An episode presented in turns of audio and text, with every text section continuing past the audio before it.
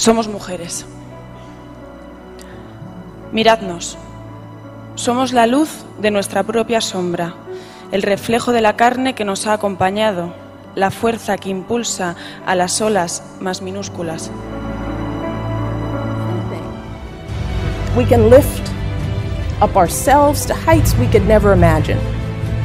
We can pay forward all of the love and support that our families have poured into us. And we can truly be, as Dr. Ogden says, builders of a new day. That is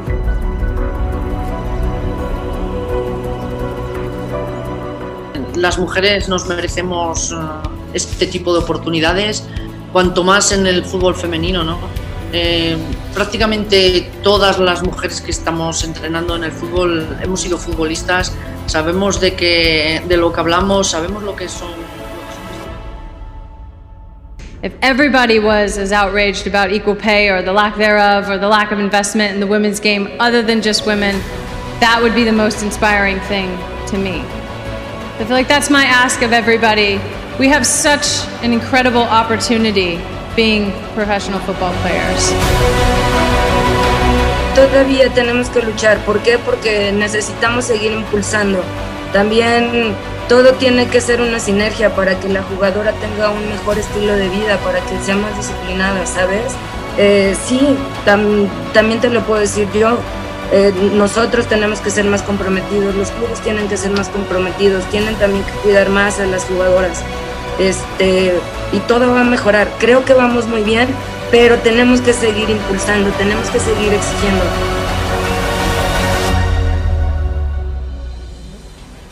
Increíble, increíble saber que todos los días cada una de nosotros movemos, movemos masas, somos ejemplo, nos quieren ver, quieren que esto siga creciendo y la única sensación, te lo juro, aparte de, de ese, de ese nerviosismo y repito, de tener la, la piel chinita, fue de agradecimiento.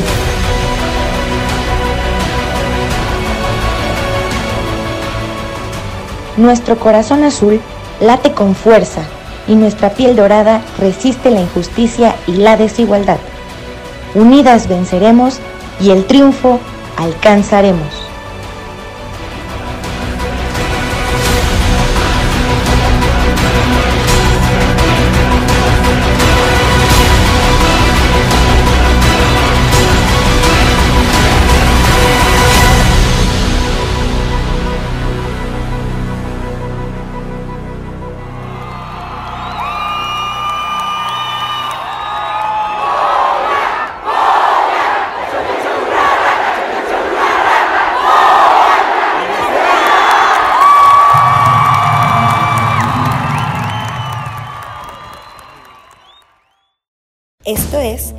AGDG Radio, la voz de la resistencia Azul.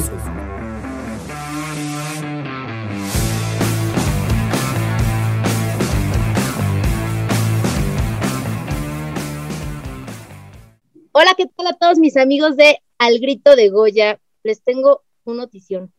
John no está.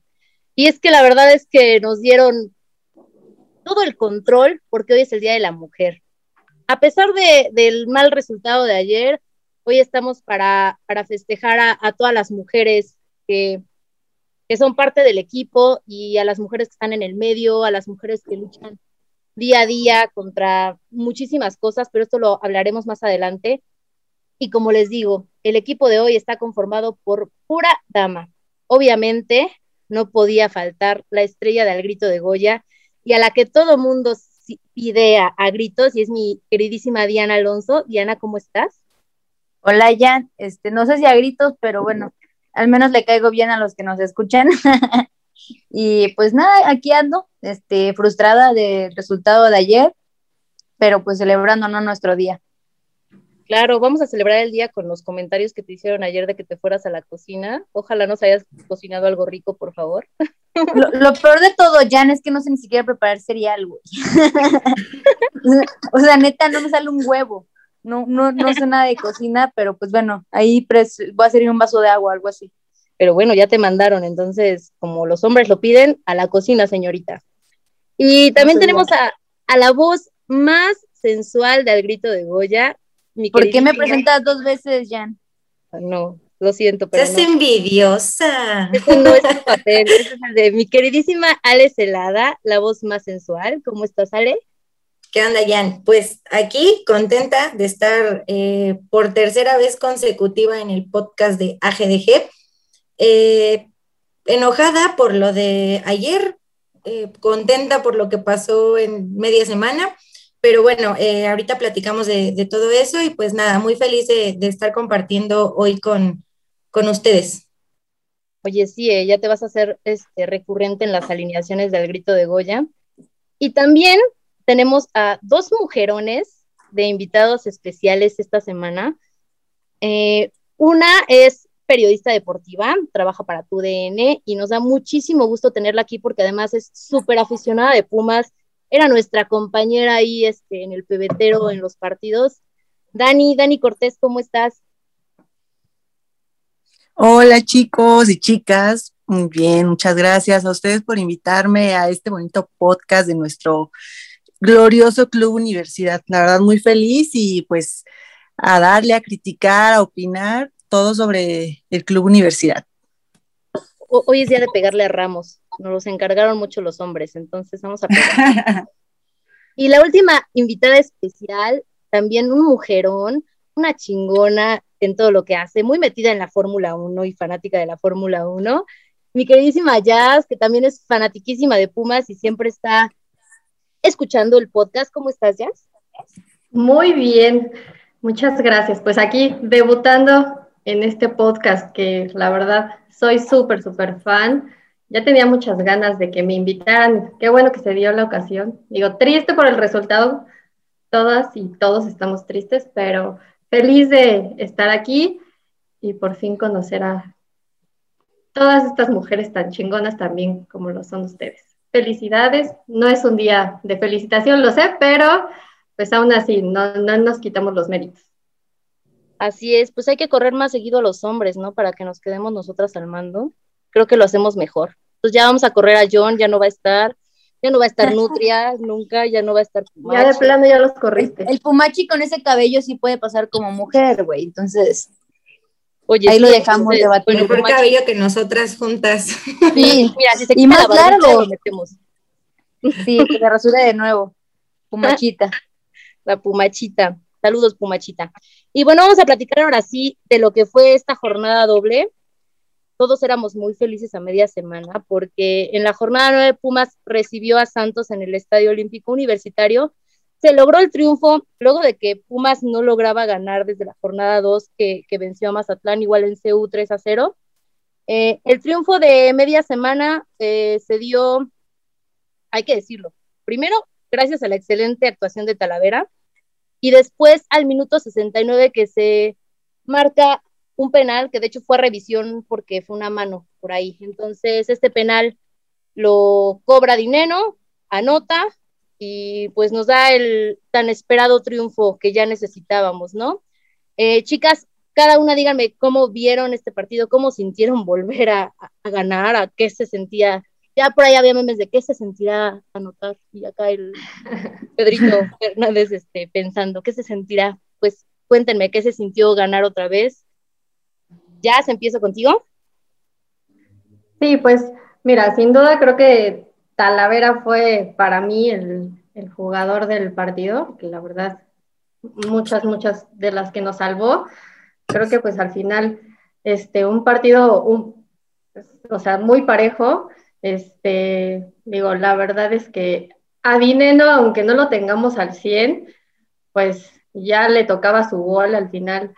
Este, necesitábamos ya como bien lo dices, esos memes de qué se sentirá este, perder, vi uno que me dio mucha risa de qué se sentirá perder, pero bueno, este, digo, sí nos, nos faltaron este, más goles, definitivamente, este, polémico, ¿no? Que también fue un poco el, el, gol, bueno, perdón, el, el, penal marcado, creo que también ayer lo, lo, publicaban en Twitter mucho de, este, sí, este, se, se quejan de lo, del penal del Cruz Azul, pero pues también a ustedes les ayudaron contra Santos.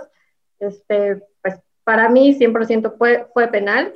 Este, digo, lo de la jugada de Isijara sí estuvo un poquito polémica, sí, pero pues este, ya necesitábamos ese gran respiro de, de, de anotar un gol y dejamos de ser penúltimo lugar gracias a ese gol de penal. Eso también. Dianita, Dianita, ¿cómo viste el partido de media semana ante Santos? Pues igual, este, a mí no me parecía tan polémico, porque lo que pasa ahí con la mano de Isijara es que le cambia la trayectoria al balón, porque si no le pegan las manos de Isijara, le cae a Angelito García, que queda frente a la portería, ¿no? Yo creo que ese fue el argumento que usan los árbitros en el bar para decir, ¿sabes qué? Márcalo, para mí por eso no era polémico. La mano no es un movimiento natural. Haz de cuenta que estaba jugando voleibol y Sijara, no sé de voleibol, pero más o menos es el movimiento que hacen en voleibol, ¿no? y de ahí en fuera, para mí el partido me pareció un cambiazo, o sea, yo, un cambio de actitud, y como dice Jazz, este, necesitamos a Dineno. Dineno contra Chivas se veía un poco frustrado, andaba como muy raquetas, como que no andaba, y contra Santos salió en un mood diferente en donde quiso liderar al equipo y de hecho lo, decía yo en Twitter, yo siento que, que Dineno le da una energía diferente al equipo. No, no tanto te aporta lo futbolístico, porque por ahí todavía fallan mucho en ataque, pero sí como que los jugadores se veían un poco más animados. No sé si fue el regreso de Dineno, no sé si fueron las palabras de Andrés Lilini, no sé si fue amor propio, pero se veían más comprometidos, ¿no? Eh, no tanto con, con, o sea, comprometidos al equipo, no comprometidos con ellos mismos, o sea, no, no podemos decir de una figura más que Talavera, Talavera sí sobresale a todos, pero de ahí en fuera de jugadores de campo no puedes decir que hay, hay uno que esté jugando mejor que los otros, porque fue un trabajo en equipo totalmente, recorridos muy precisos. Alan Mozo lo pudimos ver un poco más, pues venía jugando muy mal, hay que decirlo, Jero, también venía jugando mal, y los vimos un poco más enchufados en defensa, un poco más coordinados, este, más metidos en defender antes que atacar. Carlitos Gutiérrez, este, que a muchos no les gusta, pero para mí aporta mucho en ataque, como su velocidad por ahí no será muy bueno en el desborde, pero su velocidad y, su constante participación, tratando de mandar centros, tratando de asociarse, pues la verdad es que hace cosas importantes arriba, ¿no? Es el que le pone centros a Dineno, es el que le pone pases a Gaby Torres, y yo siento que por ahí empezaron a mejorar y falla un poco en defensa, es, es donde nos está yendo peor este torneo, pero en ataque ya se ve, se ve un poquito más sólido todo, ¿no? Pero bueno, el problema de la defensa en Pumas ya viene de más atrás, no nada más es este torneo. Y en el caso de, Gutiérrez, yo te, te doy la razón, realmente es el que está generando. Igual ahorita platicaremos del partido contra Cruz Azul, pero yo siento que era el que estaba generando y todos se la agarran contra él, no entiendo. Pero bueno, voy contigo, Dani, ¿qué opinas de, de este partido? ¿Cómo viste el penal? Eh, ¿Si era para Pumas? ¿No era? Cuéntanos. Pues para mí no, o sea, coincido en que no había como mucha polémica, es un penal pues muy claro. De hecho, creo que, híjole, mucha de la polémica viene también porque los criterios de los árbitros creo que no están todos iguales. O sea, creo que cada quien tiene un criterio diferente, juzga diferente y cada quien, pues ahora sí que lo que piense que está bien, eso es lo que va a marcar. Entonces, para mí no, no es una jugada polémica porque incluso fueron fueron dos jugadas en, ese mismo, en esa misma mano, digamos, en la que, en la que podría haberse marcado justo el penalti. Entonces, bueno, al final la nota, eh, la verdad es que esa victoria contra Santos yo creo que levantó mucho el ánimo en el equipo, sobre todo porque sabíamos que Santos en ese momento estaba peleando los cuatro primeros lugares de la tabla general. Y al final, Pumas pues se lleva la victoria tres puntos que como como bien lo dijeron, ya lo saca del fondo de la tabla un poquito, digo, no es mucho, pero al final estos, estos puntos o estos goles o estas pequeñas actuaciones de victoria son las que al final empiezan a contar. Entonces ya el cierre del torneo es lo importante, y ahorita Puma se pone las pilas, estas victorias son las que cuentan y las que ayudan mucho al final para meterte a repechaje, a los primeros cuatro lugares o hasta por diferencia de goles. Entonces, creo que lo que vimos a mitad de semana no fue lo mejor, pero pues sí fue como de las mejores actuaciones que hemos visto de Pumas. Me parece que la de ayer, que ya se platicará más adelante, fue todavía mejor, pero, pero para mí no hay ninguna polémica y se ganó bien. Así es, y bueno, no sé qué pensará Ale antes de que pasemos a, hacer corajes con el partido de Cruz Azul. Dinos, ¿qué sentiste el volver a, a ganar estos puntitos ante Santos. Ay, la verdad es que, eh, pues, sí vi mejora. Eh, no sé si el mejor, eh, quitando lo de, lo de ayer de, del partido contra Cruz Azul, el mejor juego que le he visto a Pumas del 2021. sí vi mucha mejoría, como decía Diana, no sé si fue amor propio, el regreso de Dineno, que volvió a notar, si Andrés Lini habló con ellos y les volvió a lavar el cerebro, no tengo la menor idea de qué fue, pero pues sí me gustó ver 90 minutos de Pumas otra vez ya había comentado anteriormente que me era molesto e incluso me daban ganas de apagar la tele porque pues sentía que nada más estaba perdiendo mi tiempo y honestamente pues el, jueves eh, ya no sentí eso. Eh, a pesar de que se ganó, la verdad es que no sé si ya es algún tema mío, pero no estaba tan contenta como suelo estar cuando gana Pumas. Eh, yo creo que a veces este tipo de cosas, como dice Dani, sí son importantes, en el tema de que eh, pues son las, las victorias que van sumando y que te sacan del fondo de la tabla. Eh, sin embargo, eh, me molesta el tema de que siempre por un, partido bueno pues se nos olvida todo, ¿no? Y creo que la afición de Pumas generalmente es así. ganan una vez y ya todas las ocho jornadas anteriores que fueron basura se nos olvidan y otra vez Andrés y otra vez este color de tus ojos y todo fue felicidad el jueves, el viernes y el sábado. Pero ¿qué tal ayer? Ayer ni siquiera fue por nosotros, eh, bueno, hablando del equipo, no, no siento que haya sido una falla o que se haya perdido por, por el tema del equipo, ¿no? Sin embargo, bueno, eh, lo del jueves hasta, hasta ayer todavía ha estado perfecto. Sí le vi una cara diferente a, los Pumas. Eh, sí estaba contenta de que se haya ganado porque creo que sí lo necesitaba el equipo.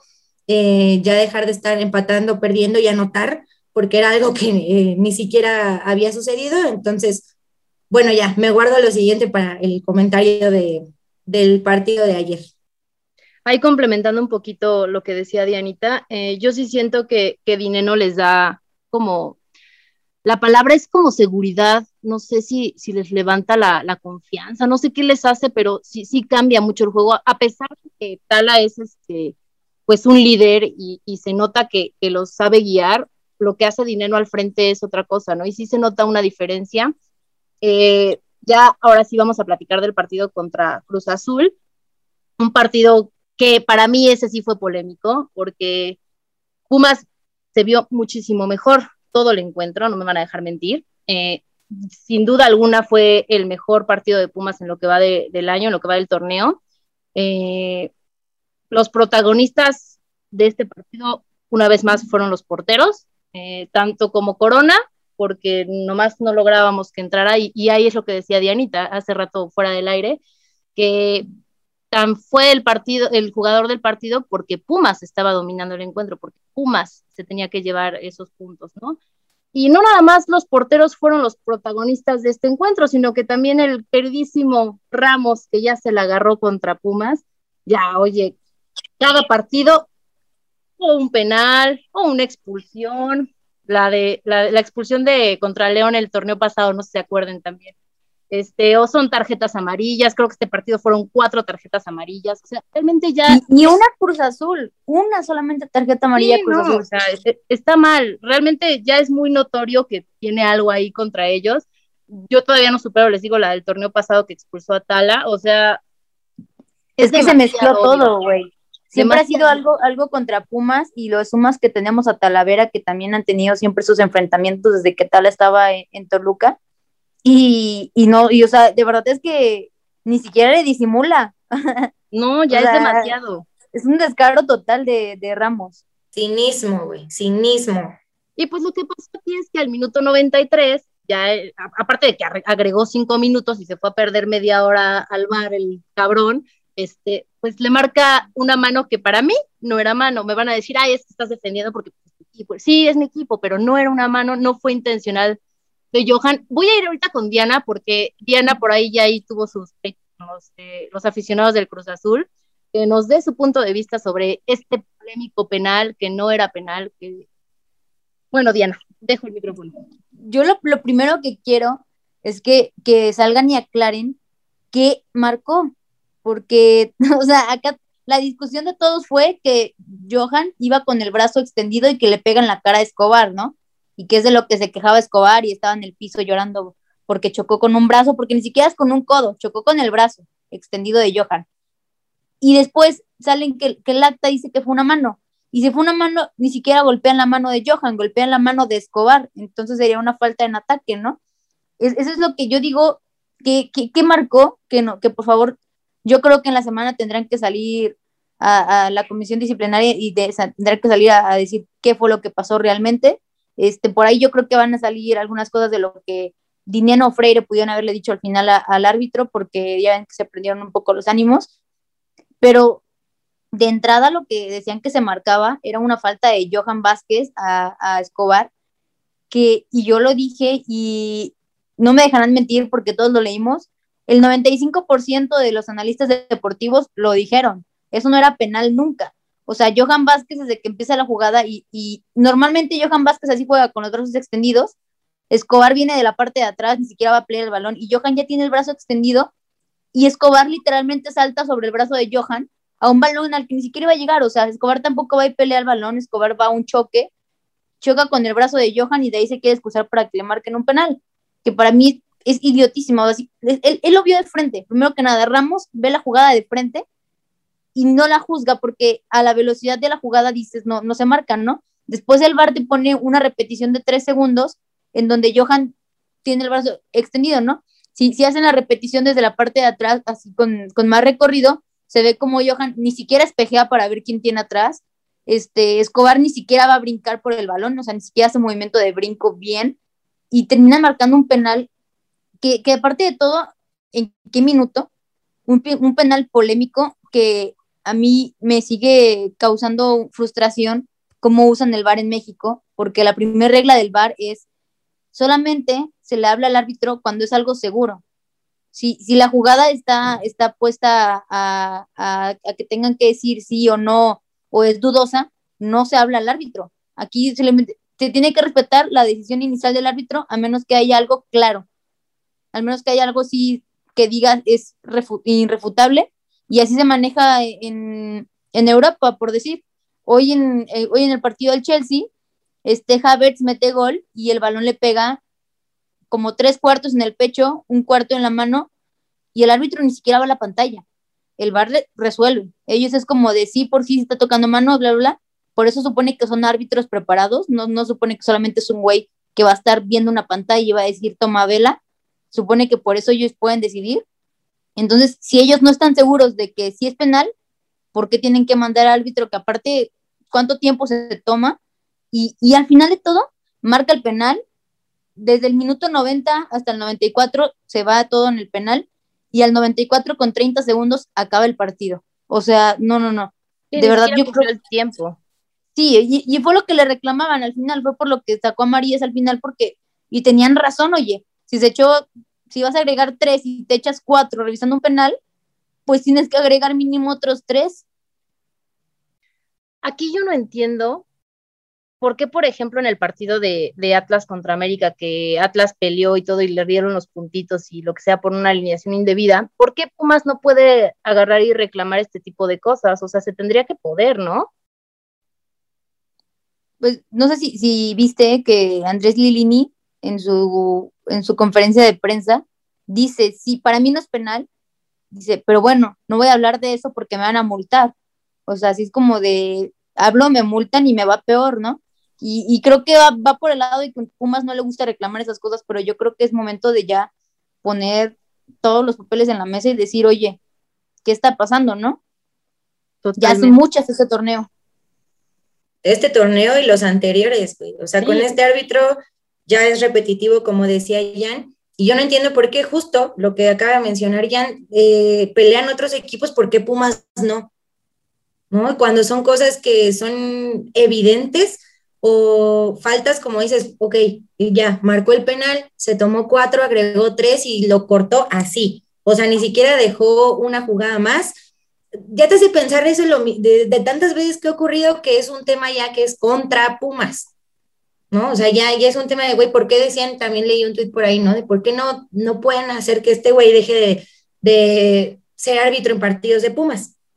Cuando ya es un tema, güey, que siempre, siempre, siempre es lo mismo. Y, y, de hecho, cuando todavía el Piojo estaba en el América, también se la agarraba contra ellos, ¿eh? Y así, igual de obvio. Entonces, ya es algo de este árbitro. No sé también cómo esté la situación de que lo puedan suspender o no. Creo que también estamos muy escasos en México de, árbitros. Eh, la verdad es que ya es desesperante y cada que empieza un partido y veo que este güey va a ser el árbitro, ya, o sea, yo ya sé que nos van a robar algo, ¿no? ¿Qué opinas ya de, de este penal tan polémico? Pues sí, obviamente para mí tampoco pues existía el penal. Creo que lo vi en, en muchos, con muchos comentaristas, o sea, la verdad es que ni siquiera saben exactamente qué marcaron, como bien dice Dianita, o sea, desde ahí estamos mal, ¿Cómo, ¿Cómo, vamos ahorita a reclamar este, el resultado si no, ni siquiera podemos definir qué se marcó? Y bueno, el VAR siempre como que ha sido protagonista desde que empezó a existir y creo que se lo, o sea, hablas del protagonismo de, de, jugadores, pero pues para mí 100% fue el VAR. Creo que este, el definir el partido en los últimos minutos, pues sí, eso fue también crucial. Creo que el empate para mí era realmente justo, tampoco hablo de que Pumas merecía ganar. Sí, es, empezó a jugar este, pues, un poco mejor desde Santos, pero pues también creo que el empate para mí era, era justo. Este, pero bueno, este, si querían que ganara el Cruz Azul, pues es penalilla, así, no, así nos tocó. Bueno, ahí complementando lo que, lo que decía Jazz, eh, con referente a que el empate, sí, porque a Pumas le sigue faltando el gol. Por más que intente, intentó Dineno, intentó Gutiérrez, intentó Gaby cuando estuvo eh, el primer tiempo, y pues nomás no llega. Eh, no sé tú qué, qué, pienses, Dani, de, obviamente del penal polémico y de esta falta de, de contundencia por nuestros delanteros. Eh, pues yo creo que el partido de ayer hay muchísimas cosas que, que, que, destacar, ¿no? O sea, la falta de gol, evidentemente, eh, porque bueno, si bien Dinero estuvo lesionado, ya es su segundo partido que regresa, que está jugando con Gabriel Torres, que la verdad a mí me ha, me ha dejado de ver, porque más allá de, de, lo que veo de que retenga el balón, de que quiera dar pases eh, para Dineno o de que quiera marcar, ayer sinceramente yo no lo vi lo vi muy poquito, siento que sí le está mucho, le está costando mucho trabajo adaptarse al sistema de Lilini. Ojalá y pronto se pueda adaptar y pueda coordinarse con Dineno para tener esa dupla goleadora que estábamos acostumbrados el torneo pasado con Charlie González, pero creo que Dineno va agarrando ritmo, o sea, como dice Diana, estuvo un poco flojo desde que regresó de su lesión, es, es entendible, pero siento que poco a poco va agarrando este ritmo. Ayer lo vimos, casi marca un golazo, si no es porque Chuy lo alcanza desde ya, eh, creó sus oportunidades de gol. Creo que poco a poco Dinero está regresando a ese ritmo. Creo que también debería, cuando Montejano se recupere, volver a intentar con él, que posiblemente pueda acomodarse mejor. Y en cuanto al penal, pues es lo que te digo, o sea, creo que como los criterios no están bien establecidos en el fútbol mexicano, así como como le anularon el gol a, ante Toluca a Pumas, que porque supuestamente Montejano estorbaba y que chocó y que le evitó el paso del defensa y no sé qué, o sea, ni siquiera ellos se ponen de acuerdo en qué es lo que se marca, lo que no se marca, si se marca mano y como dicen, o sea, ni siquiera sabemos en realidad qué fue lo que marcó para ese penal. Supuestamente fue una falta de, de Johan Vázquez porque al final le saca la amarilla también, pero realmente pues no hay una falta clara y coincido con ustedes. Lo de César Ramos es, es, pues ya es intolerable, ¿no? Porque realmente uno, uno como aficionado cree que ya hay un pleito casado. Ahora, no es tan fácil decir, ay, pues que lo suspendan o que, o que Pumas meta una queja o que, o que se, pues sí, o sea, que metan alguna apelación, porque como dice Lilini, lo dijo ayer en conferencia de prensa, si yo digo algo, la federación me multa. Ahora, también se sabe que César Ramos, pues, no sé si sea como de los consentidos, pero sabemos que no es tan fácil que, que sea como que reciba castigo como a Dalit Maganda, ¿no? Que a lo mejor a él sí le dijeron, ¿sabes qué? Pues muchas gracias, pero ya no, porque al final él tiene eh, tiene, es un árbitro internacional de FIFA, ha pitado hasta en mundiales, entonces digamos que es lo mejorcito o lo mejor que hay en el fútbol mexicano, entonces no es tan fácil que un equipo como Pumas eh, se meta a una controversia y una investigación con, con, la federación para decir, ay, este, castiguen a, a César Ramos porque siempre nos pita en contra, ¿no? Entonces, creo que ahí pues sí queda un poco de polémica. Al final, creo que el partido de ayer me gustó cómo se vio Pumas, creo que se vio mejor, es el mejor partido que le hemos visto en este 2021. Siento que todavía Lini no termina de acomodar bien su, su parado táctico. Hemos visto que sus esquemas cambian en el momento suele meter muchos cambios y creo que lo hace en gran parte porque aún no lo tiene definido. Ayer vimos que Gutiérrez con Mozo eh, se entienden muy bien por la banda derecha, que por ejemplo ahí también hay otro tema con Alan Mozo. Hay un video donde se ve que no sé qué finta, vuelta se dio, ni siquiera él supo qué hizo. La verdad es que me dio muchísima risa. Era para confundir al rival. Exacto, no, o sea, él solito se hizo bolas Creo que todos vimos ese video, se hizo viral.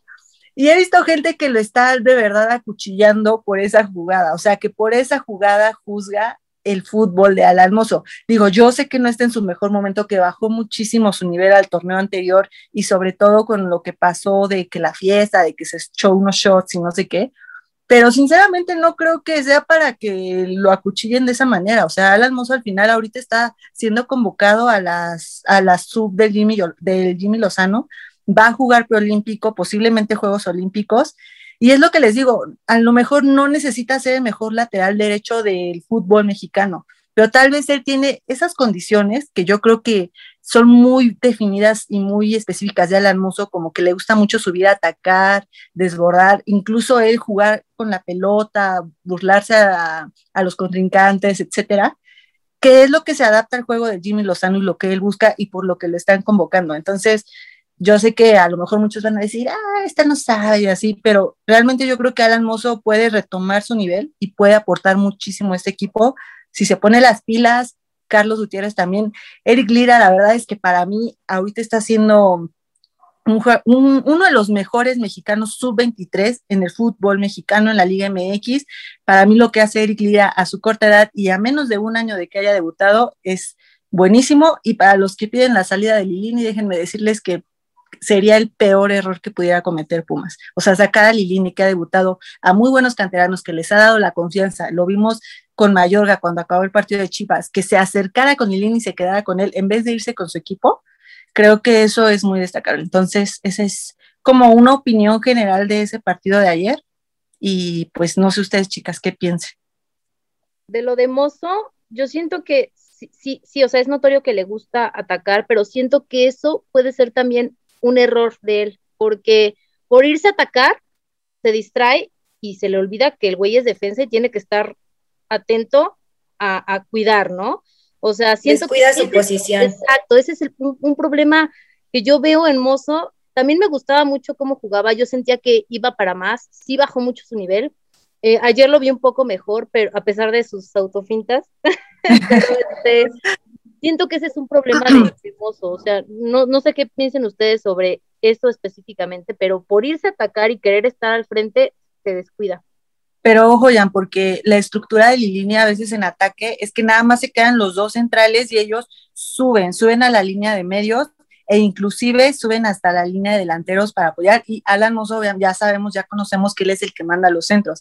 Muchas veces cuando Alan Mozo desborda y sube, ya sea que Carlos Gutiérrez baje y ocupe su posición o lo cubra cuando están en ataque o que solamente se queden los dos centrales, Supongo que porque también eh, la estructura que maneja en ese momento en la transición de ataque de Lilini, yo quiero pensar que lo hace porque le gusta, pero porque también Lilini les da como esta opción de decir, ¿saben qué? Nosotros, si yo sé que tú eres bueno atacando por las bandas y que tal vez puedas regresar rápido, dependiendo también el rival, el sistema de juego y todo esto, es por eso que Mozo sube.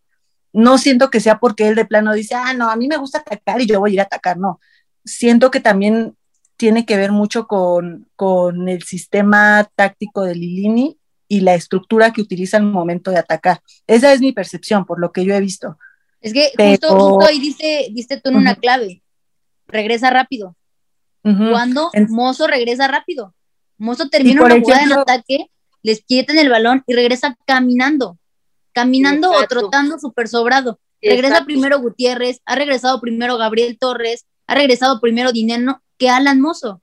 Alan Mozo se Pero supone es lo que les digo, o sea, a lo tiene mejor que llegar a cubrir al final. puede ser aquí. Ok, si tú te vas a subir y te vas a, te vas a ir a atacar, pues entonces por eso hay jugadores que tiene, se llama un intercambio de jugadores entre líneas.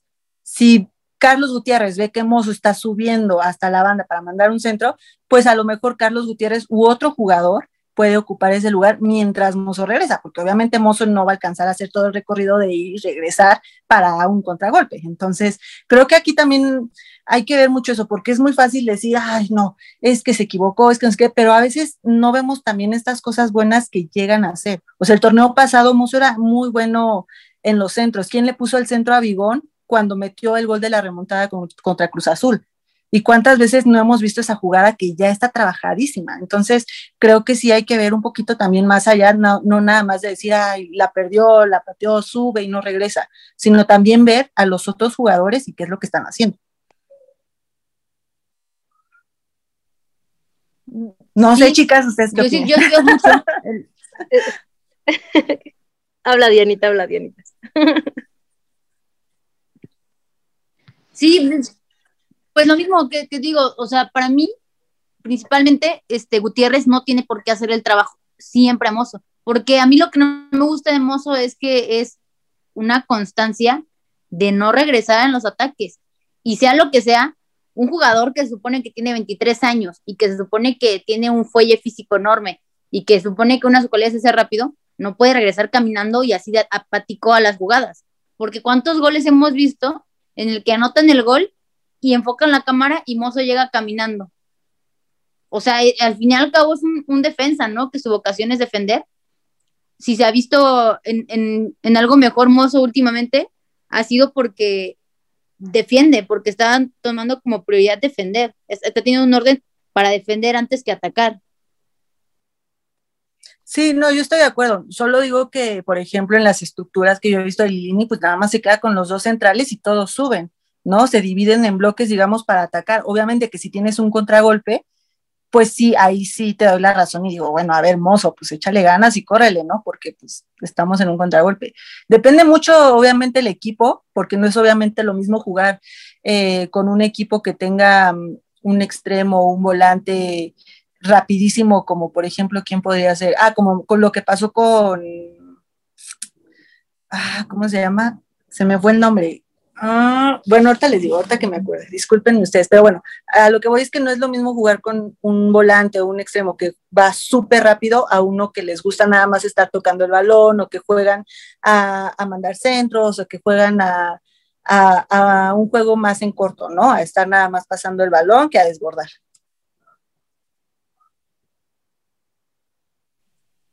Sí, claro, sí, cambia mucho cuando el equipo, con, con los equipos, pero pues, mira, en general es algo que siempre se le va a reclamar a Alan, se le va a reclamar a Jerónimo, se le va a reclamar a cualquier jugador, porque no solamente es a Mozo, también es a un jugador como, como Vigón, que supone que está jugando de, de doble contención con Lira y que de repente tampoco hace el recorrido para regresar, ¿no? Y es en general en el fútbol, y lo puedes ver en cualquier lugar, el, el fútbol de, actual, de la actualidad es un fútbol de esfuerzos y es un fútbol físico, donde todos tienen que colaborar y, y, te digo, para mí la parte que hizo mejor, que se viera mejor Pumas en esta semana, fue que jugaron como conjunto, ¿no? Y, por ahí en un color, en el color de Santos se ve que línea les dice, vamos a jugar como equipo, vamos a estar listos para el error, si, tiene, si tu compañero eh, tiene un error, voy a estar yo para resolverlo, ¿no? Hay que jugar compactos, etcétera, y, y, era lo que le estaba fallando y, y, se veía más en algunos jugadores porque unos trataban de cerrar y, y, los otros no estaban haciendo recorridos, no solo Mozo, te digo Vigón, Fabio Álvarez y Turbe cuando juega, este, por ahí Jero le faltaba el recorrido pero hacia adelante y, y, yo creo que fue lo que hace que se vean bien esta semana a lo mal que estaban viendo en, en el inicio del torneo. De hecho, no sé si se dieron cuenta que ayer el equipo como que jugó más a, a tocar, como a entre ellos a estar toque y toque y toque y llegar a como que tratando de crear de, antes no, no tenían una idea no estaban por la zona nada. de finalización por medio de toques no tanto de juego directo como a veces está la que dice no pues no voy a jugarlo aquí mejor les lanzo la pelota hasta el fondo y a ver quién agarra no creo que ayer también eso fue algo que les ayudó mucho tal vez Lilini quiso cambiar por ahí un poco y creo que les funcionó. No sé ustedes cómo lo vieron todavía hay muchos que yo veo que no, no se les ve ni las ganas ni nada, como ahorita que estaban mencionando a Bigón, tiene mucho que lo veo perdido y que no hace nada.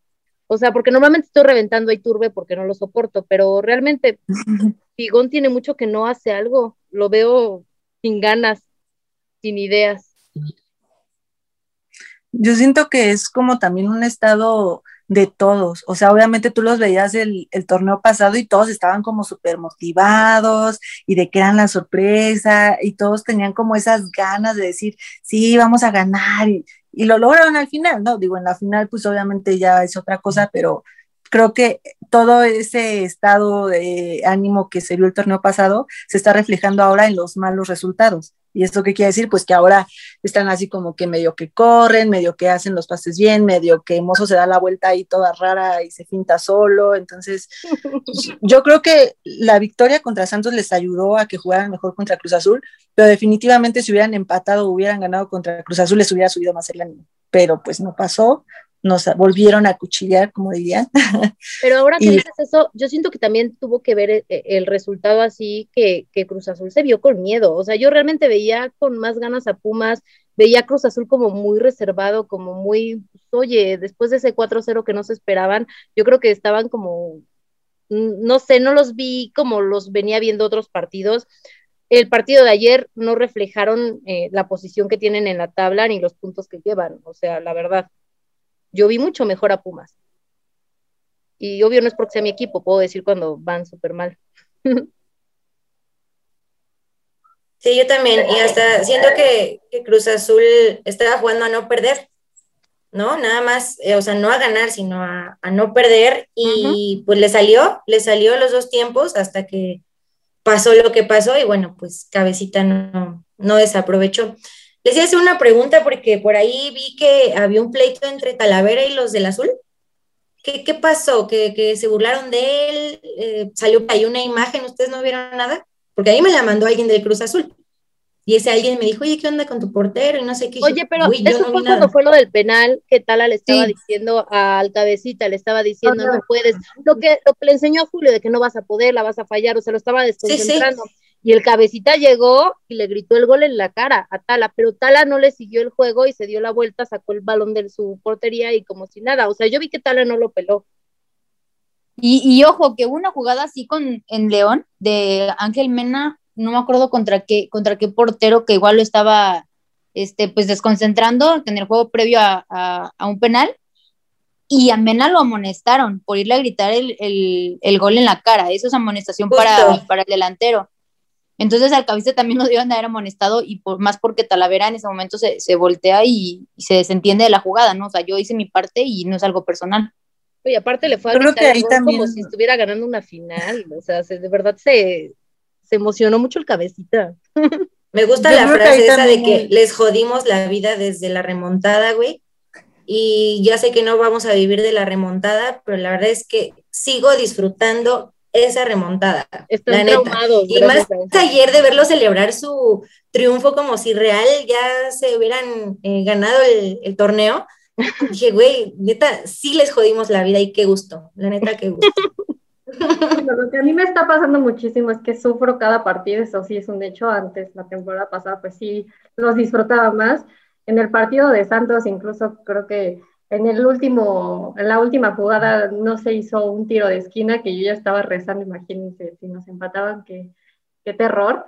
Pero pues eso también está triste porque pues no es a lo que estábamos ahorita ya acostumbradas a disfrutar al 100%. Ale lo dice cada podcast que, es, que sufre, que ya ni siquiera este, le gusta ver tanto este, este Pumas, y pues también contra el Cruz Azul, yo también estaba ya con los nervios de punta y la verdad es que tenemos que, que aceptarlo. Los, lo, los jugadores nos, nos traen sube y baja y creo que, que pues eso, eso incomoda un poquito. Yo creo que Diana ah, va a decir que todo es porque dejaron ir a Lobito Iniestra. Hace falta. ya hace falta. No, no lo había Güey, es que dime qué otra razón puede haber. O sea, de verdad. Pero si siendo serios, güey, ¿qué faltó ahí? Pues falta alguien en medio campo, güey, falta liderazgo. Oye, pero hablando de Lobito, eh, la próxima jornada van a visitar a Lobito. Esto ya es por motivo de la jornada número 11. El partido va a ser el viernes 12 de marzo a las nueve y media de la noche. Em, pues platíquenme qué esperan de este partido. Yo la verdad es que sí espero un triunfo, es Juárez, o sea, Pumas hazme paro, es Juárez. Capaz y por estar diciendo que espero eso, Lobo nos mete un gol, ¿va? Pero esperemos. este, Justo te iba a decir, va a aplicar la ley del ex como todos, güey. Si Torbe lo hizo, ¿por qué Lobo no? Eh, hay que mandarle mensaje a Lobito, güey, para que meta gol, pero en su propia portería. Que, que demuestre lo Puma que es, por si quiere regresar algún día, ¿no? ¿Qué decías, Jazz? No se te oyó. No, que sí, va a ser el, con público para, para este viernes. No sé, en Ciudad Juárez no sé cómo esté. ¿Tú sabes, Dani, que estás más informado? Según yo todavía no, pero pues igual en una vez así, pero según yo no. O sea, según yo los, los estadios que tienen ahorita gente solo va a ser el de Mazatlán y Chivas, para el clásico, Mazatlán y Necaxa creo que también ya está ah, Necaxa también tiene Santos también ya abrió esa semana, ¿no? Ah, y Santos, ajá. Pero no, creo que todavía Juárez no. Sí, yo tampoco sabía eso. Pero bueno, voy una por una y me van diciendo sus pronósticos para este partido. Y pues sí, si Lobo mete uno que sea, este, pues en su propia portería, por favor. Dani, ¿cuál es tu pronóstico? Mm, yo creo y espero que gana Pumas. Yo creo que máximo, o sea, máximo por dos goles. No creo que metan más. Tuyas. no, definitivamente vamos a ganar. Siempre a favor de los Pumas, pero este, el resultado yo creo que sí, un 2-0 también. Dianita. yo me voy por un 2-1. Nos va, nos, va, nos va a clavar un gol. Ah. y va a ser ya Diana, quién. Ya saben quién. Güey, no necesito mencionarlo. La gente que nos escucha sabe de quién estoy hablando. sí, estoy hablando de Darío Lescano. Ah. ¿Tú, Celada? ¿Tu pronóstico? No, yo me voy a ir, eh, no sé por qué tengo tanta fe en ese partido. Yo creo que porque es Juárez y porque se le ve una cara diferente a Pumas ya de los últimos dos partidos, entonces me voy a ir por un 3-0, así como el de, el de Mazatlán. Ay, Diosito te oiga. Yo me iba a ir por la mínima, pero quiero ser positiva como tú, entonces voy a ser segunda. De verdad, yo te iba a decir 1-0 porque tengo miedo ya, o sea, ya vivo con miedo veo los partidos estresada, ayer me fui a, dormir toda enojada, te lo juro que me dolía el estómago así de, del coraje. Ay, no, no, no, nada más hago corajes con este equipo. Ya sé, yo estaba igual, te lo prometo, y luego me llevaron a, mi Twitter un audio del idiota este de Álvaro Morales, güey. No sé si por ahí, no sé si se les llegó a ustedes, a mí me llegó porque alguien le dio me gusta y me lo encontré, ¿Y qué decía? Y dije, ¿qué dijo este tipo? Y se aventó una cancioncilla ahí de que Pumas no puede sin su solecito. Ya ves que al tipo le encanta eh, decir que Pumas gana por el sol eh, cancerígeno de CEU. Entonces, eh, también se estaba muy molesta y luego vas y entras a Twitter y ves esas madres, pues no. Por eso, por eso no tengo redes sociales para no hacer más corajes de los que yo hago. Haces bien. Ay, no, no, no, de verdad. Oigan, ya que estamos. Yo, ya no hago corajes. Yo, yo siento que, o sea, como que yo ya me hice la idea, espero que no, espero estar equivocada, pero como que ya me hice la idea de que este torneo, pues, pues no, o sea, este torneo va a ser para, para que los canteranos agarren ritmo, se consoliden y ya el siguiente, pues ojalá y se puedan reforzar bien y ya otra vez. Pero siento que este torneo todavía va a estar, o sea, lo veo como a, diferencia del torneo pasado, siento que este torneo sí hay mucha decadencia para competir en la liguilla. O sea, a lo mejor ayer con Cruz Azul no se vio, y eso que es el líder del torneo en este momento, pero, pero siento que como ha jugado contra Chivas o contra Rayados o así, siento que, que sí les falta un poco más de idea, de ganas. Ojalá, ojalá y esté equivocada, pero ayer sí dije, bueno, pues ya para qué me enojo. Ay, no, yo sí sigo haciendo corajes cada partido, te lo juro que no puedo dejar de enojarme. No puedo. No, no, tampoco me puedo hacer a la idea de que jueguen así todo el torneo. Que sí me gustaría, eh, eh, obviamente lo de los canteranos que se consoliden, quiero y me gustaría mucho que en cuanto esté listo Montejano le sigan dando chance de, de estar al frente ahí acompañado de dinero, estaría muy bien, la verdad. Y pues bueno, ya que estamos pura mujer chingona aquí, vamos a hablar de yo creo que sí, chingonas. ya- Creo que sí, ya, perdón, la interrupción. Mande, mande.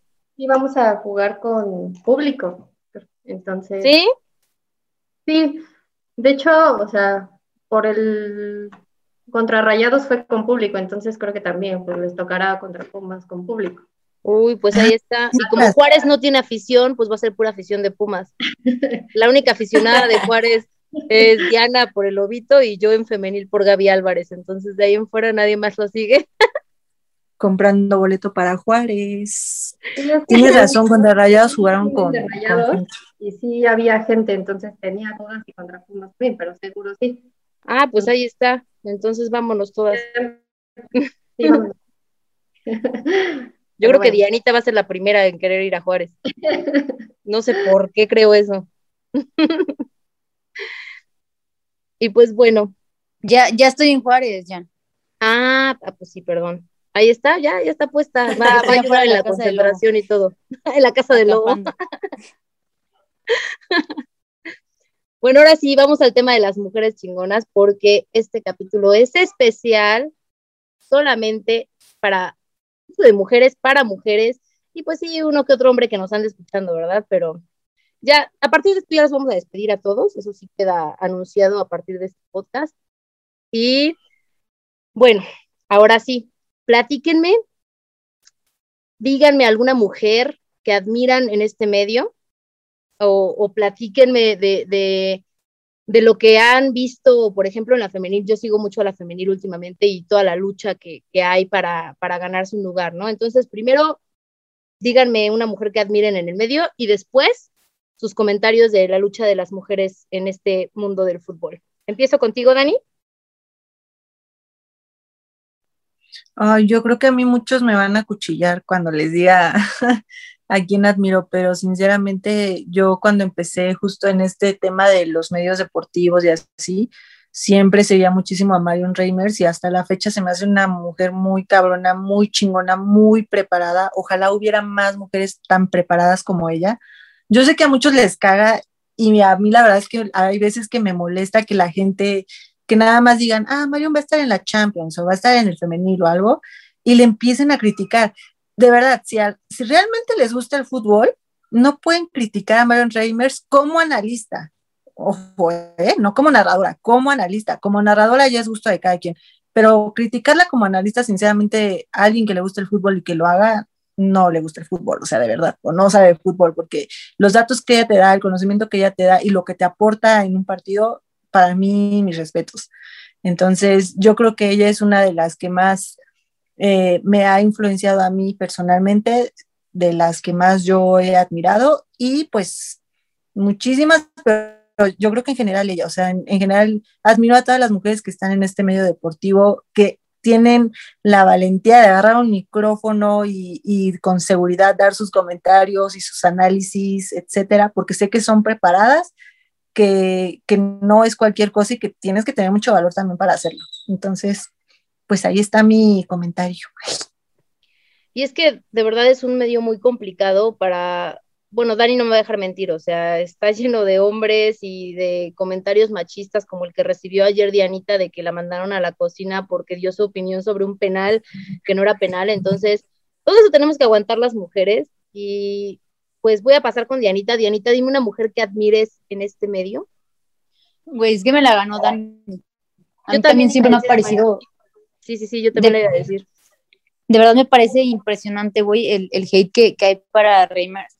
Y luego te vas y escuches que los reclamos a los comentaristas hombres, a los analistas hombres, es que, que no saben nada de fútbol, que no reconocen a los futbolistas, que pronuncian mal los apellidos, pero es la reina, o sea, esta Marion Reimers lo dice bien, y que vienen, mamadora porque quiere pronunciar bien los apellidos, mamadora porque quiere saber todos los datos, a nadie le importa todos esos datos de fútbol, este, hay, quiere conocer a todos los futbolistas y así no, aburre, qué fea voz tiene, no mames, los comentaristas deportivos tienen, algunos tienen una voz horrible, o sea, horrible, horrible, horrible, y no veo que los critiquen igual, no los critican por algunas otras cosas, pero no, no puede ser que lo mismo que pides que, que, que tenga de preparación un, un, comentarista hombre, se lo recrimines a, a, una mujer que lo está haciendo bien, y pues al final es su voz, güey, o sea, ¿por qué le tienes que cambiar la voz si realmente ella ni siquiera como que planeó, yo creo, ser comentarista de un partido, es más analista, ¿no? Además que, o sea, ¿por qué criticar lo, lo del físico de una persona? Porque al final de cuentas su voz es su persona y no tienen por qué atacar eso, ni si sabe o no sabe. Oye, mejor admírale que se aprenda los nombres de todos los jugadores y los datos de todas las personas y que sepa todo eso. Eso es de admirarse, es un muchísimo trabajo. No es fácil aprenderte todos esos datos. Ale, ¿tienes alguna mujer que admires en este medio? Eh, sí, la verdad es que... Eh o sea, coincido con los comentarios que ya dijeron, pero yo sí quisiera hacer un reconocimiento aprovechando que están aquí a ti, Jan, a Diana, a Dani, a, Jazz, porque pues en lo personal sí me consta, ¿no? El trabajo que, que hace Jan, el trabajo que hace Dani, Diana sin estar al 100% de trabajar de, este tema, pues también sabe muchísimo y la verdad pues es la, admiración que les tengo de como decía Dani, agarrar un micrófono, tal vez no en medios como eh, televisión o radio, pero bueno, aquí, ¿no? Y que a pesar de los comentarios machistas como el que recibió Diana, como el que seguramente ha recibido eh, Dani, Jan o, Jazz, este, pues sigan aquí y sigan externando y sigan eh, platicando y sigan dando sus puntos de vista y que les valga madre si nos dicen que este, vayamos a, hacer de comer o que no opinemos, o bueno, yo en lo personal no me considero una experta, tampoco,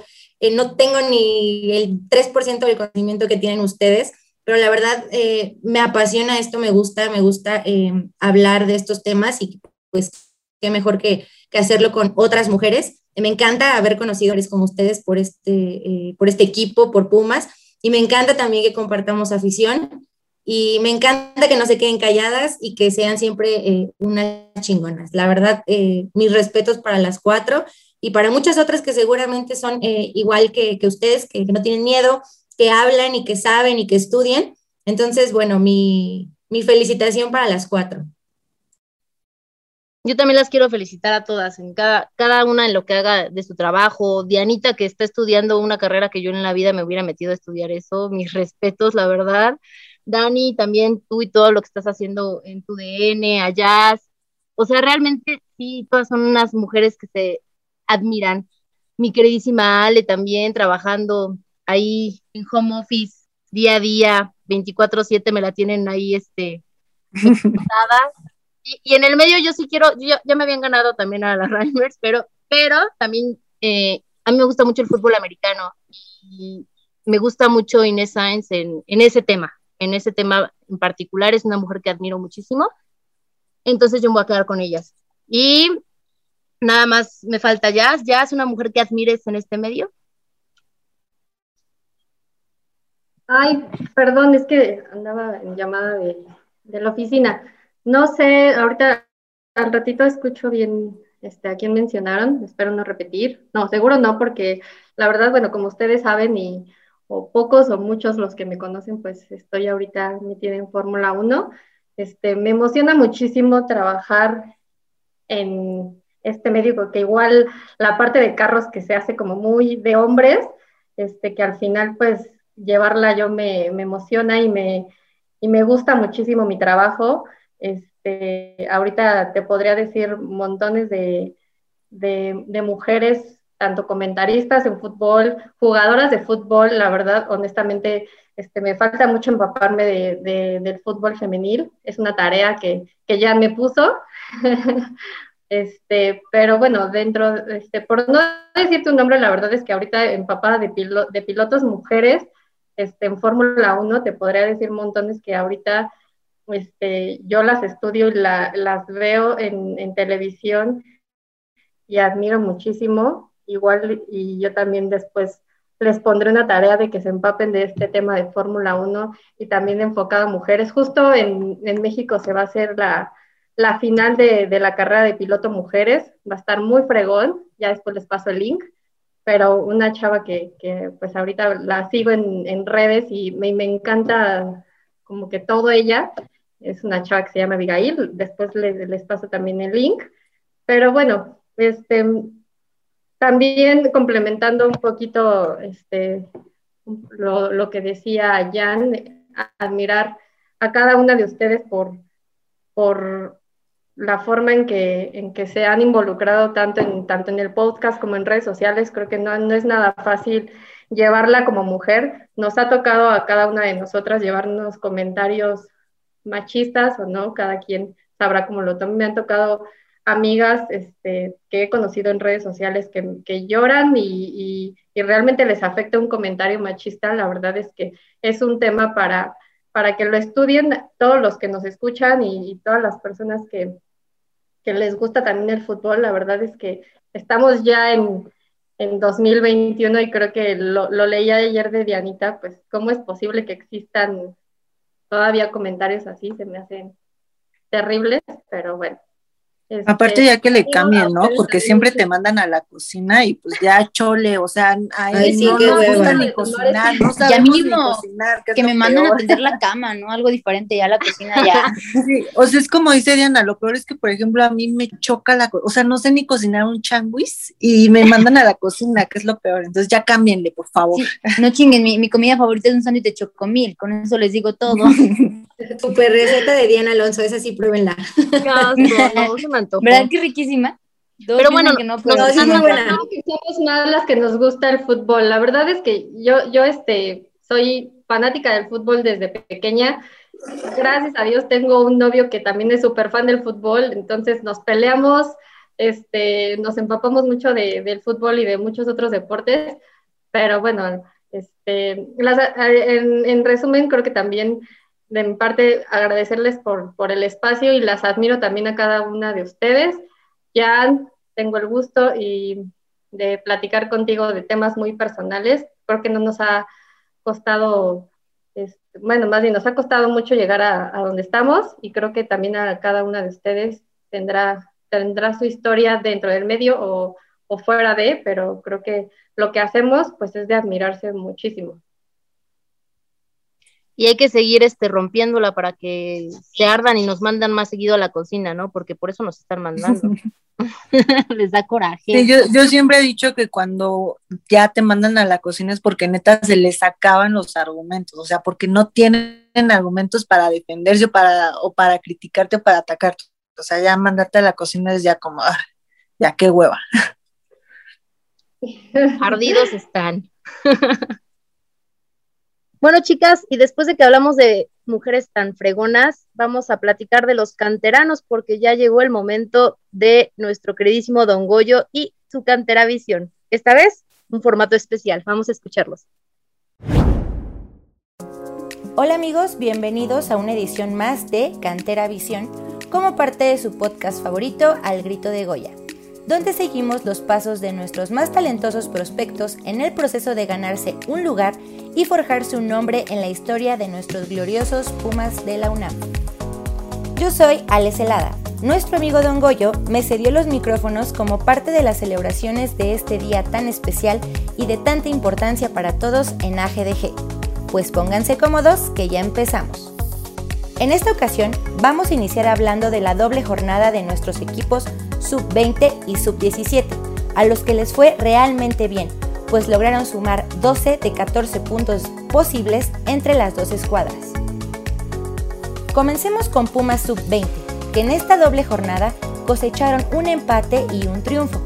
Primero el jueves empataron a cero contra Santos, partido en el que estuvieron con un jugador menos por más de 35 minutos, y a pesar de ello conservaron el empate. Después vencieron al Cruz Azul 2 a 1, con goles de Marco García y de Alan Delgado. De estos partidos destacamos la actuación del enano, quien cada vez se ve mejor, más en forma y con más ritmo de juego. En AGDG, creemos que ya está listo para volver al primer equipo.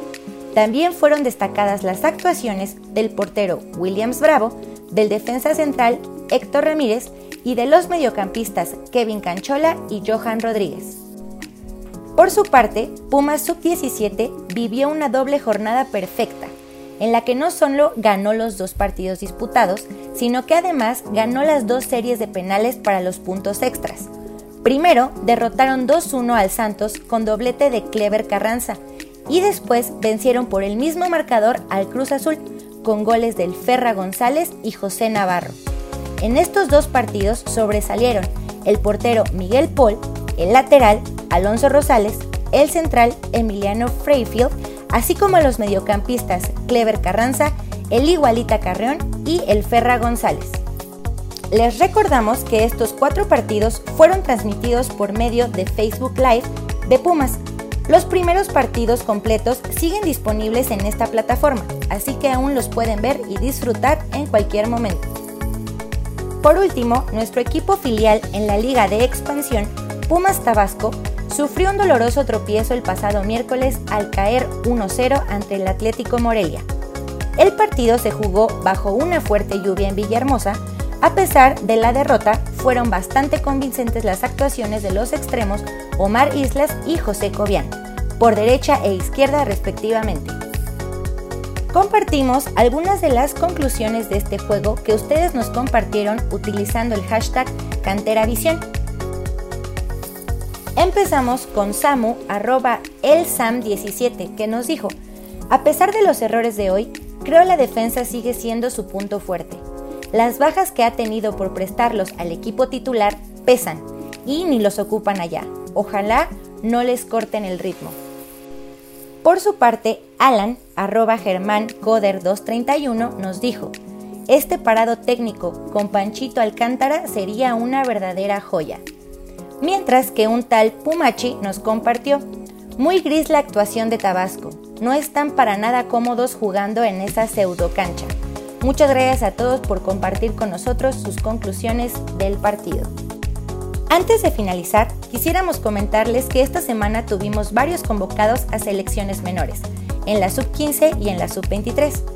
En la sub-15 fueron convocados el defensa Jonathan Flores y el mediocampista Jonathan Otero, ambos convocados por segunda vez en lo que va del año. Mientras que para la sub-23, como ya casi todos sabemos, fueron convocados Alan Mozo, Eric Lira y Johan Vázquez. Éxito a todos. Bueno, esto fue todo en Cantera Visión de esta semana. En el próximo episodio, Don Goyo nos hablará de los defensas centrales más prometedores en los diferentes equipos de fuerzas básicas. ¿Tienes alguno en mente? Envíenos quiénes son para ustedes los centrales más prometedores utilizando el hashtag CanteraVisión para ver quiénes coinciden con los que tiene Don Goyo en el radar. Se ganarán un saludo mega especial de esta podcast servidora. Ahora sí nos despedimos. Les agradecemos el haber llegado hasta acá y les invitamos a seguir al pendiente de los resultados de nuestros equipos de fuerzas básicas, porque recuerden que la vocación formadora de nuestro club así lo requiere y lo demanda. Adiós. Bueno, ¿qué les pareció esta nueva versión de Canteravisión? Yo digo que ya se quede así, ¿no? Ya no necesitamos hombres en este podcast. No más hombres. y bueno, vámonos a la parte divertida de su podcast favorito y son los comentarios. Vamos a escuchar el primero y a ver qué tal.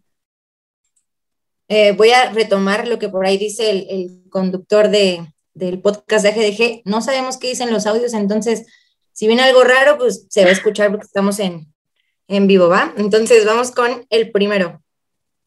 ¿Qué tal? El día de hoy quiero hablar acerca de un tema que son las tarjetas amarillas particularmente hablando de Dineno y de Fabio Álvarez. Dineno me parece increíble que se haga molestar o reclamar en gran parte de las tarjetas que recibe, mientras que Fabio no está contento si no lo molestan en un partido. Y de colado el día de hoy se metió Nico Freire cuando ya había terminado el partido.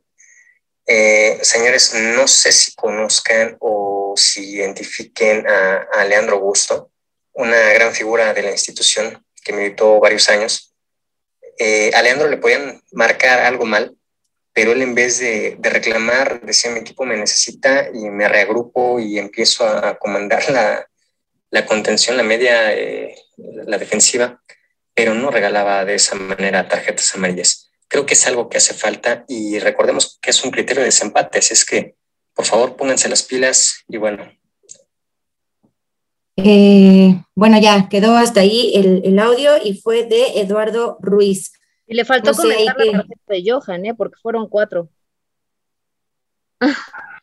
Bueno, pero la de Johan no, no fue por, por reclamo, fue más bien por, la, falta, la, supuesta falta. Que de hecho también por ahí Mozo se salvó de una, porque él también le reclamó a la, a la banderada cuando fue hasta la banderada le hizo así como que cállese por favor. Entonces, pues sí. Ahí me pareció bien de mozo, ¿no? Porque después dicen por ahí de que cómo le reclaman los jugadores a las a, banderadas, pues que le reclamen como si fuera hombre, ¿no? Sin miedo. Es lo normal, pues si él vio algo que no, no era que no le gustó, pues. que tenía que reclamar, pues reclamó, fuera hombre o fuera mujer, ¿no? Entonces, Obvio, sin, insultos, ¿verdad? Pero sí. reclamó normal. Sí, claro. Yo creo que aquí lo que sí tiene razón la persona que nos mandó el audio es que sí hay o sea, sí es una manera muy tonta de regalar tarjetas, porque al final, Fabio, no sé cuántas les falten para que también pueda quedar eh, inhabilitado algún partido, creo que lleva cuatro, sí, creo que ya lleva cuatro tarjetas amarillas, entonces eso también, pues hay que cuidarlo, porque luego... Pues ojalá, ¿no? es justo, me ganaste, me ganaste, justo, ojalá, Fabio, ojalá otra amarilla, por favor. Su siguiente amarilla para que el viernes. Se pueda borrar. No, yo sé, pero pues qué necesidad, por ahí se te lesiona alguien y no tienes jugadores y pues ya ni con Fabio ni con nadie. Tienes que hacer cambios, quitar posiciones, cambiar, entonces pues también ahí ya se, echa a perder el juego. Oigan, pero yo les investigué en el podcast del año pasado el tema de las tarjetas amarillas, porque Pumas fue el equipo con más tarjetas amarillas el torneo pasado. Y no nada más es que le saquen tarjetas amarillas, es que también llevan una multa económica muy grande. Entonces, yo creo que sí hay que parar ese tema de los reclamos y si ya tienes al arbitraje en contra, que es este pendejo de Ramos, pues ya, ya que te queda, pues no reclames, mejor espérate porque vas a afectar a, todo el equipo, no nada más a ti, ¿no? Pero pues como decía este Eduardo, que fue el que nos mandó el audio, no es un tema del partido de ayer, eso ya es recurrente en Fabio y en Dineno.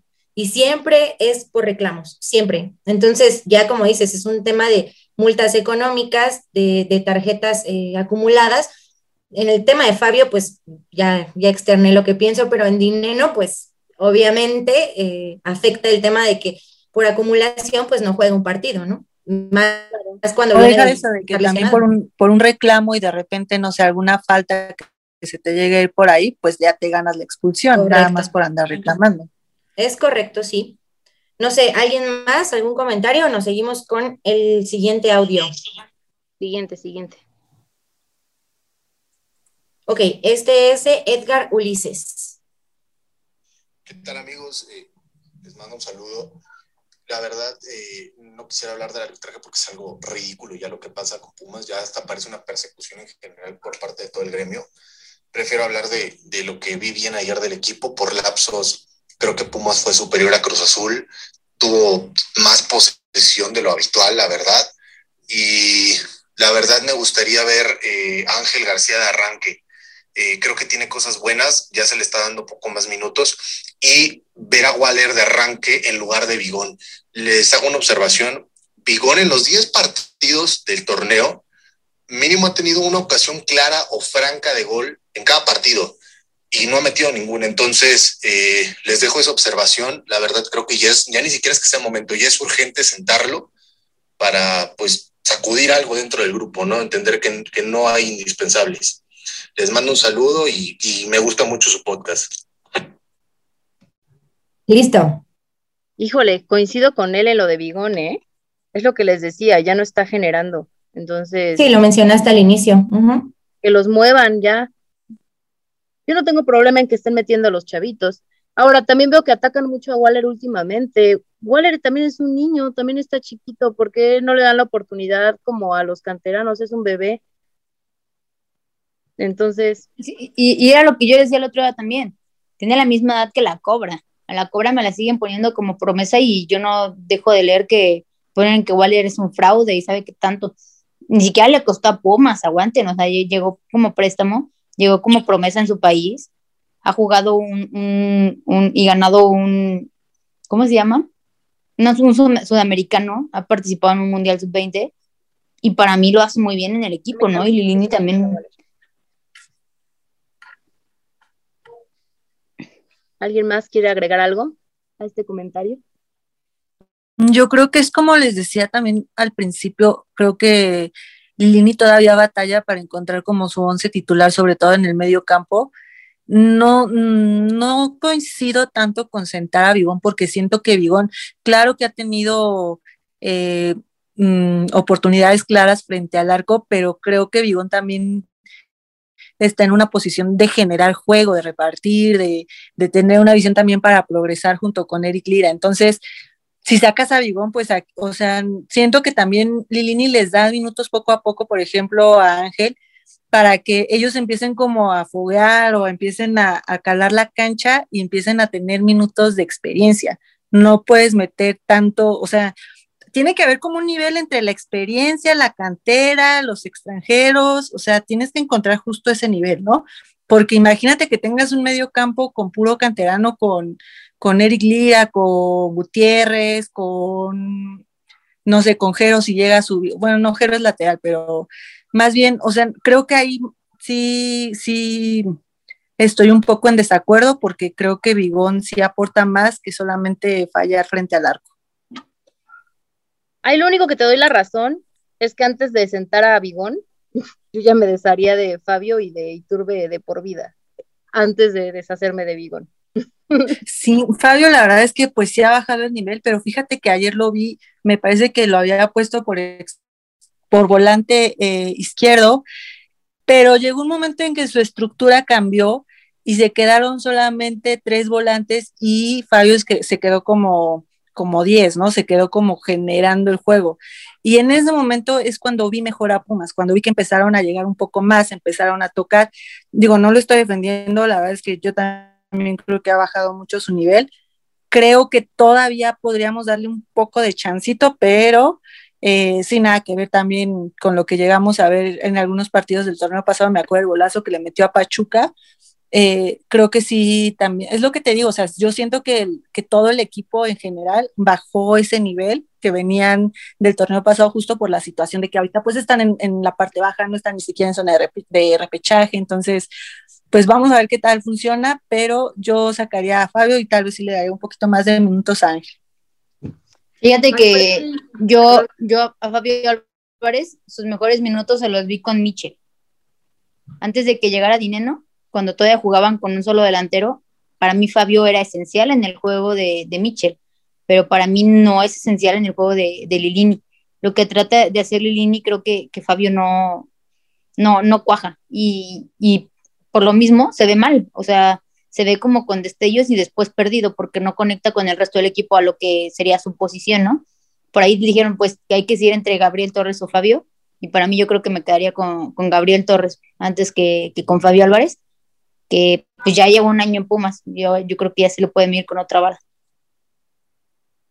Sí, a mí lo que me, me, me, frustra un poco el juego de Bigón, creo que, este, o sea, yo concuerdo en muchas cosas con Dani, pero pues también no estamos tampoco ya para, para dejar tantos partidos perder, digo, igual les están acomodando, pero pues ya vamos en, pasando la jornada 10 y este, y digo, en el partido de Santos creo que Bigón tenía una muy clara que fue de mozo, después se la pasó creo que a este Gaby, y, y Bigón nada más era pues rematar y se tardó muchísimo en tirar y fueron muchas jugadas así que creo que Bigón anda un poquito perdido. A mí, les digo, me frustra mucho ese, ese, ese jugador, pero bueno, este, le, le voy a dar un poquito de duda si me lo pide Gary. Es que, ¿sabes qué? Que creo que Vigón es, eh, o sea, como su posición obviamente no es la de ser un delantero matón, eh, siento que él como que se toma más el tiempo de parar el balón y ponerse a pensar, que obviamente sabemos que cuando estás frente al arco, pues no te puedes dar como tanto lujo de tomarte tus minutos para pensar qué vas a hacer, ¿no? Por ejemplo, si no mal recuerdo, él es el que mete el gol que le anulan a Pumas en Toluca. Entonces, por ejemplo, hay muchos goles, incluso en el de la remontada contra Cruz Azul, que vemos que él para el balón y le pega. No es como que sea de que, ah, me llega y le doy. Creo que eso también es por lo que muchas veces se tarda tanto y que todos nos esperamos así de yo, pasa, siento que lo piensa demasiado y, que incluso en el partido de ayer era, como, ya pasa, creo que tuvo una donde tenía a Jero, no me acuerdo si era él, que tenía a Jero por izquierda totalmente solo y le pegaron al arco y fue como, no, estaba Jero solo y era una oportunidad clarísima, pero bueno, creo que ahí también, eh, pues hay que ver justo cómo se acomoda este medio campo. Yo en, en, lugar de Fabio creo que sí metería a Facu, perdón, hace rato dije Ángel, pero no, es Facu. Y, y como dice Jan, pues también él está chiquito y creo que ha mostrado buen fútbol también, creo que se ha mostrado comprometido más que algunos otros y posiblemente él pueda, pueda ser el que quede como titular. Es que tienen que dejar de castigar a Waller y darle chance, está súper chiquito. Lo, lo, matan como si fuera el muertazo de Iturbe, así le pegan igual de feo y ni al caso, o sea, no tiene ni la misma edad. Ay, no, no, sí, pobrecito.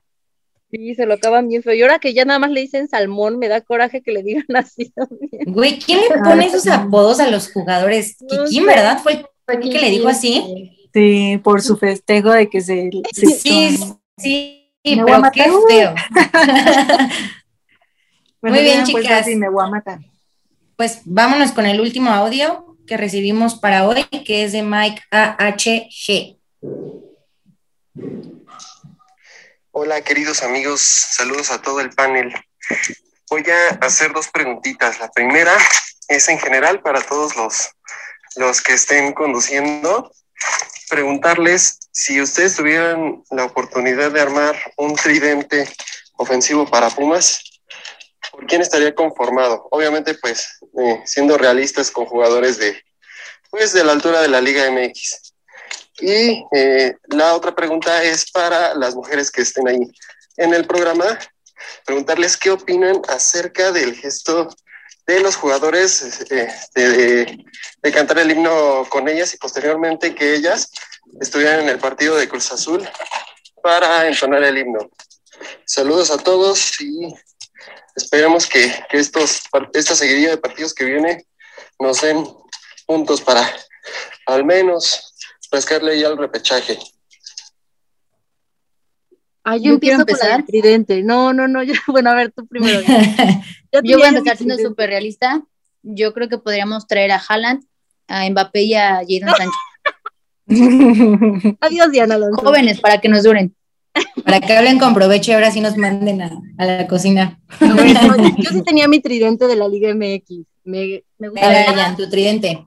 Dejo a Dineno, me traigo a Funes Mori y a Ormeño, por favor, que regrese a casa. Güey, tres centros delanteros. Estás cañona, güey. El tuyo, Dianita, ¿cuál sería tu tridente matón? Ya dijo el suyo, ¿sí? Ya. Déjala. No, no, no. Ya siendo serias, mi tridente matón sería, eh, yo creo que de centro delantero, Lalito Herrera. Ah, nada, no es cierto, ya, serio. Eh, yo creo así de, de jugadores que, que, me gustarían mucho, traería a, a, Leo Fernández por izquierda, dejaría como delantero a, a Dineno y por derecha yo creo que pondría, híjole, es donde, donde más le pienso.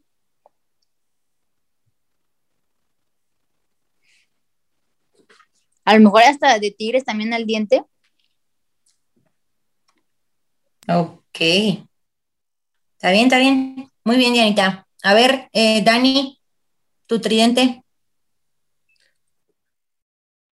Pues yo coincido igual con Leo Fernández. Siento que nos lo podemos traer de, de Tigres. Dejaría a Dineno y tal vez a Orbelín Pineda. Ok. Um, el mío, pues la verdad es que ya me ganó a Funes Mori. Es un jugador que me, me gusta mucho y que sí me gustaría ver en, en Pumas, sueños, ah, ¿verdad? Pero sí me gustaría, ¿no? No le quita que. Ay, pobrecito, porque lo asaltaron. Sí, vieron esa casa, a mano armada. Ay, sí. Qué feo, sí. ¿no? Y aparte con su familia, con sus, con sus hijos. hijos sí. Pero bueno, entonces, el mío, pues nada más, Funes Mori, eh, dejo a Dineno y pues me traía de regreso a Charlie González. ¿Ya ves? Ale está igual que yo. Están obsesionadas con el gol, ¿eh? Están cañonas. ¿Cuál tridente? Nomás regrésenme a Charlie González y, y estamos. Ándale, Pero sí, ya, ya, ya no pido más. Ya pide a ti, por favor, sin miedo. No, yo sí quiero, no, no, no, yo sí quiero que me traigan a Funes sí. Mori y Ormeño. no, manches, tendrían que vender la cantera para traerse a Funes Mori. Ya sí. sé. Güey, no guardaste a González. Ya no estamos en esa triste discusión. Hacemos cooperacha entre todos y nos traemos a mi Funes Mori, por favor. Pero yo no digo Funes Mori porque si no me divorcian en este momento. Tú di lo que quieras, que no te repriman, amiga. Amiga, que no te repriman.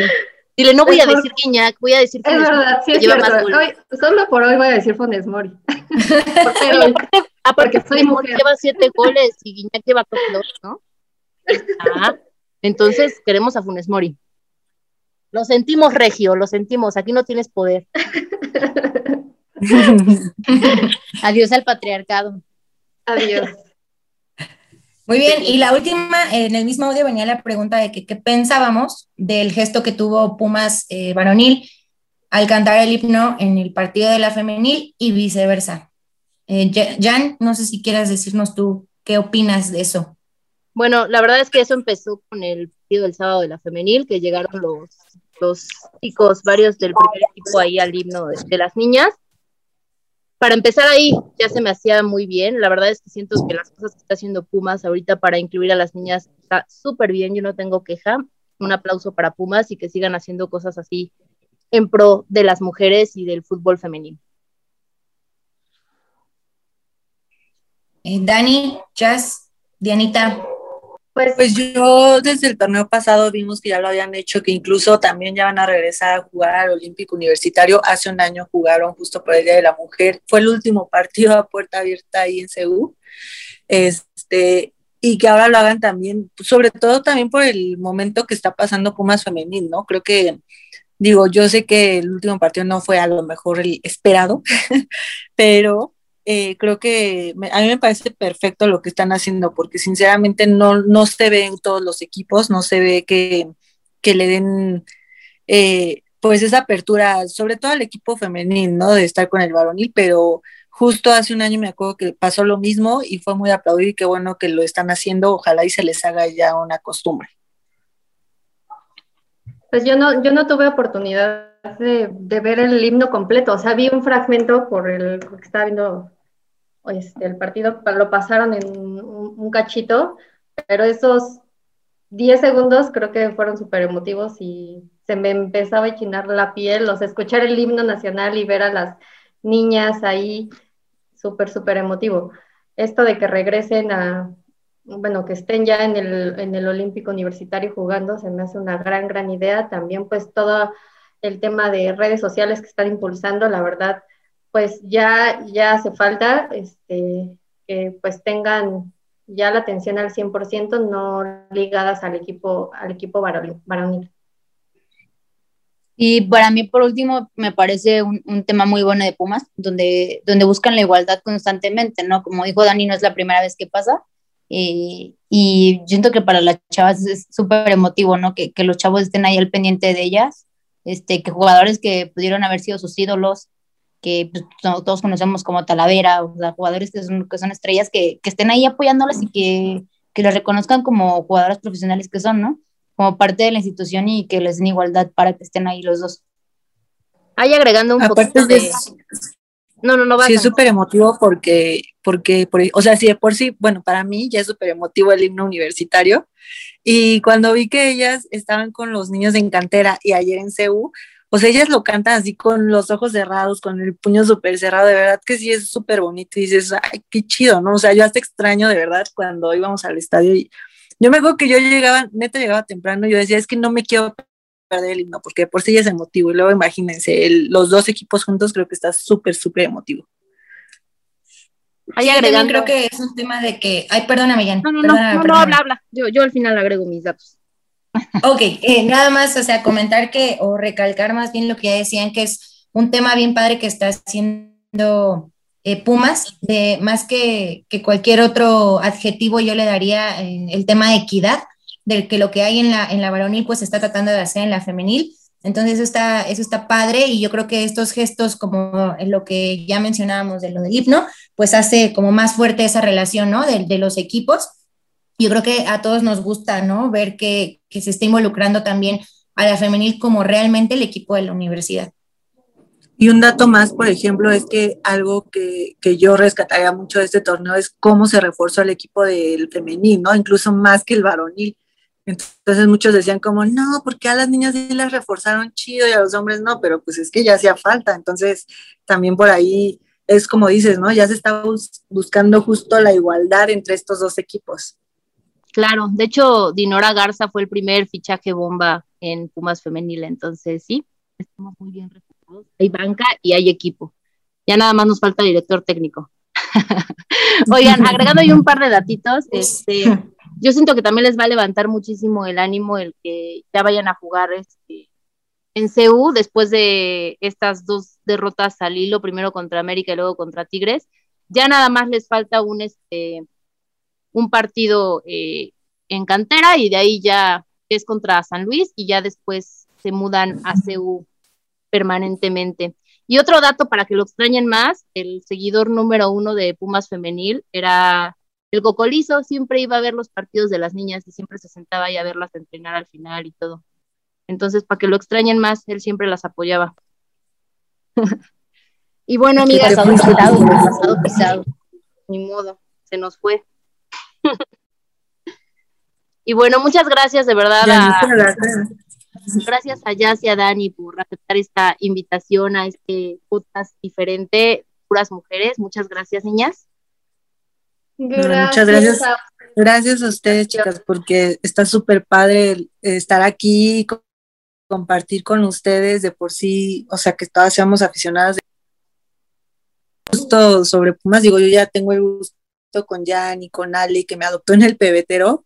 Te extraño mucho, Ali. Eh, yo tía, amiga. Con Jazz y con Diana no, no, no he tenido el gusto, pero ojalá que pronto, pronto podamos estar otra vez juntas en CEU. Pronto volveremos. Nada más que Muchas... Que regrese el fútbol sano y vamos. Así es. Pues también muchas gracias, Jan, Ale, Dianita, este, por la invitación. Esperemos que no sea la primera. Este, soy muy fan de, del podcast. De verdad que este, me enojo con ustedes. Este, quisiera mandar mis audios más seguido cuando, cuando estén ya los niños para pelearme también con ellos. Este, y pues bueno, también un gusto estar aquí y platicar un poquito de, de, estos dos partidos cruciales que fueron en la semana. A ver cómo nos va. Esperemos que bien.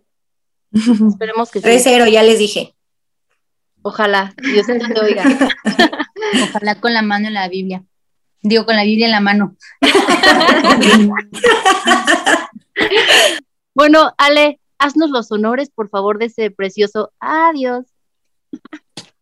Listo, pues, pues muchas gracias, Jazz, eh, Dianita, Dani, Jan. Gracias a todos por escucharnos. Espero que les haya gustado esta edición especial del Día de la Mujer con pura belleza aquí en el podcast. Y pues eh, no olviden seguirnos en nuestras redes sociales y nos escuchamos la siguiente semana. Adiós. Esto fue AGDG Radio, la voz de la resistencia Azul.